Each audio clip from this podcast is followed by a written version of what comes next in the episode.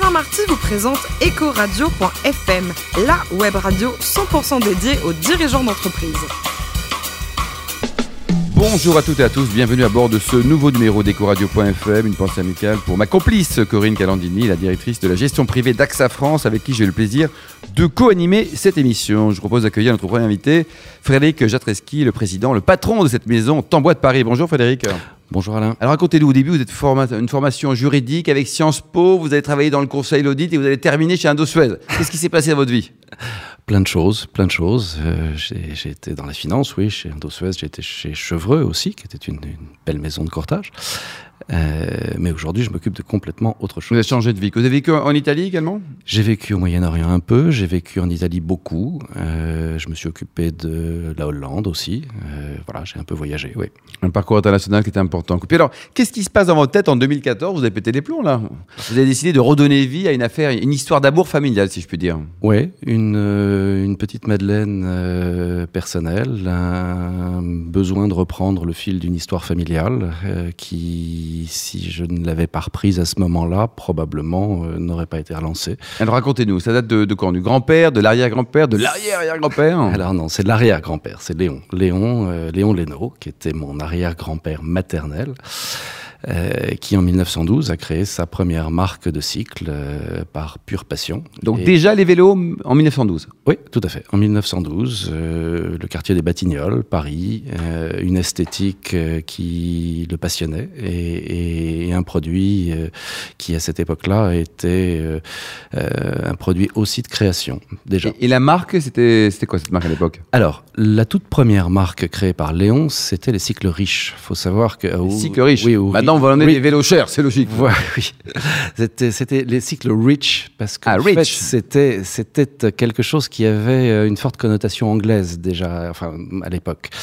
Euh, et ça, c'était sa toute première marque. Et puis après, il y a eu la rencontre avec euh, son associé, Maurice Tamboite qui était un coureur euh, du Veldiv qui, qui euh, voilà courait euh, devant devant son public parisien et, ils se sont associés pendant quelque temps pour donner un côté un peu plus sportif et, et parisien à tout ça. Monsieur Tamboite est parti relativement vite, mais la marque est restée et elle a été redéveloppée par mon grand-père et puis par mon oncle après lui. Et maintenant, c'est vous. Et maintenant, c'est Paris. Alors, vous vendez les vélos les plus chers du monde. C'est génial, ça, non, Je crois pas qu'on. Je, ne sais pas. honnêtement, je ne sais pas. Je suis convaincu et je sais qu'il y a des vélos bien plus chers que les nôtres. Euh, mais c'est vrai que ce sont des produits d'exception parce qu'ils sont euh, faits fabriqués complètement artisanalement à Paris et qu'on met un soin extrême au moindre détail, euh, aux matières qu'on sélectionne et, et, qu'il faut du temps, euh, beaucoup de temps pour produire chaque pièce. L'entrée de gamme, c'est combien alors, Frédéric? Faites-nous rêver. Alors aujourd'hui, dans la collection euh, courante, euh, on a une entrée de gamme en, en prix public TTC. Hein. On, on, commence à 11 000 euros. 11 000 euros, d'accord. Voilà. Et pour l'instant, notre modèle le plus cher avec euh, les options électriques, euh, puisqu'on a aussi euh, une superbe technologie sur un certain nombre de nos modèles, on arrive à 15 500 euros. 15 500 euros. Et tout ça, c'est même pas du Made in France, c'est du Made in Paris, c'est ça? Exactement. Alors, à fortiori... Alors, rappelez-nous exactement l'endroit. Alors, on est installé aujourd'hui, on a réinstallé la maison, pas très loin de la Bastille, en fait, dans, dans, dans le quartier du Faubourg Saint-Antoine, euh, précisément rue Saint-Nicolas. D'accord. Au fond d'une cour, d'une très belle cour historique, euh, même si euh, l'origine de la maison c'était l'avenue de Clichy, le bas de l'avenue de Clichy. Mais quand il s'est agi de réinstaller, de relancer la marque, il nous est apparu que à Paris aujourd'hui, c'est le faubourg ah, L'environnement est différent. Voilà, voilà. Qui, qui, qui a cette euh, ambiance, cette aura euh, artisanale qui est importante et qui nous permet de collaborer aussi avec d'autres artisans euh, et, d'avoir autour de nous un écosystème avec lequel on apprécie de pouvoir travailler. Et on parlait de, compagnonnage, de compagnons avec Apollonia Pologne il y a quelques émissions, quelques heures en tout cas. vous aussi, vous avez des compagnons, on apprend, on se, passe les choses. Alors c'est la chose empirique. C'est la chose la plus précieuse que nous ayons. c'est un, cadreur. C'est comme ça qu'on appelle les gens qui ont ce savoir-faire. Euh, particulier qui est nécessaire, ou, cet ensemble de savoir-faire particulier qui emprunte à un certain nombre de techniques et de disciplines, mais qui est nécessaire pour la mise en œuvre, la fabrication d'un vélo et, d'un vélo sur mesure.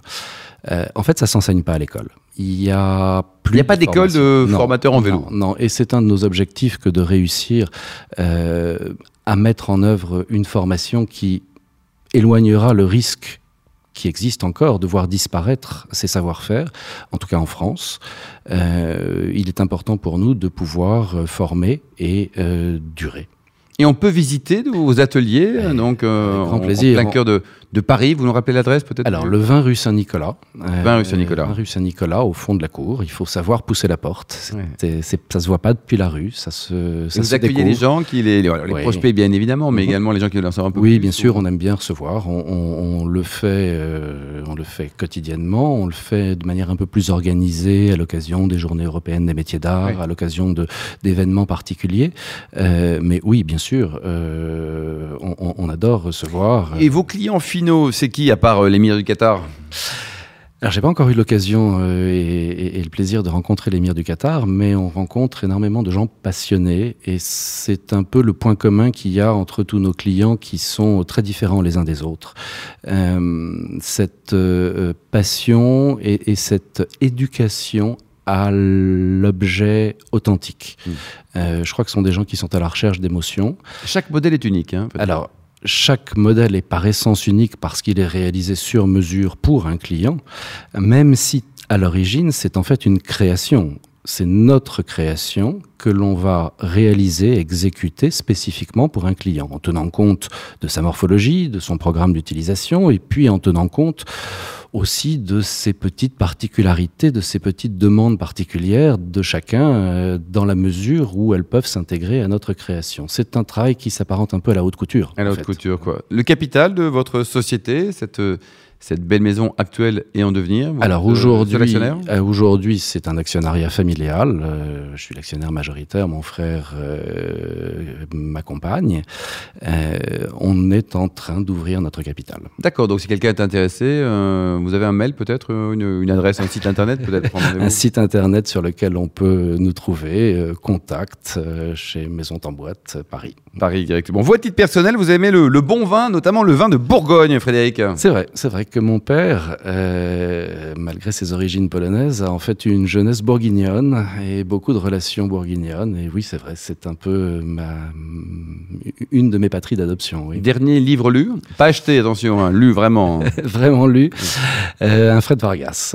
Et côté voyage, votre plus beau voyage, on m'a soufflé que c'était du côté de la Havane. Ah, c'est vrai, c'est vrai, c'est vrai que c'est un voyage familial réalisé à Cuba il y a maintenant cinq ans et qui reste dans les mémoires euh, bah, de, toute la famille. Oui. Bon, euh, vous êtes heureux? Oui.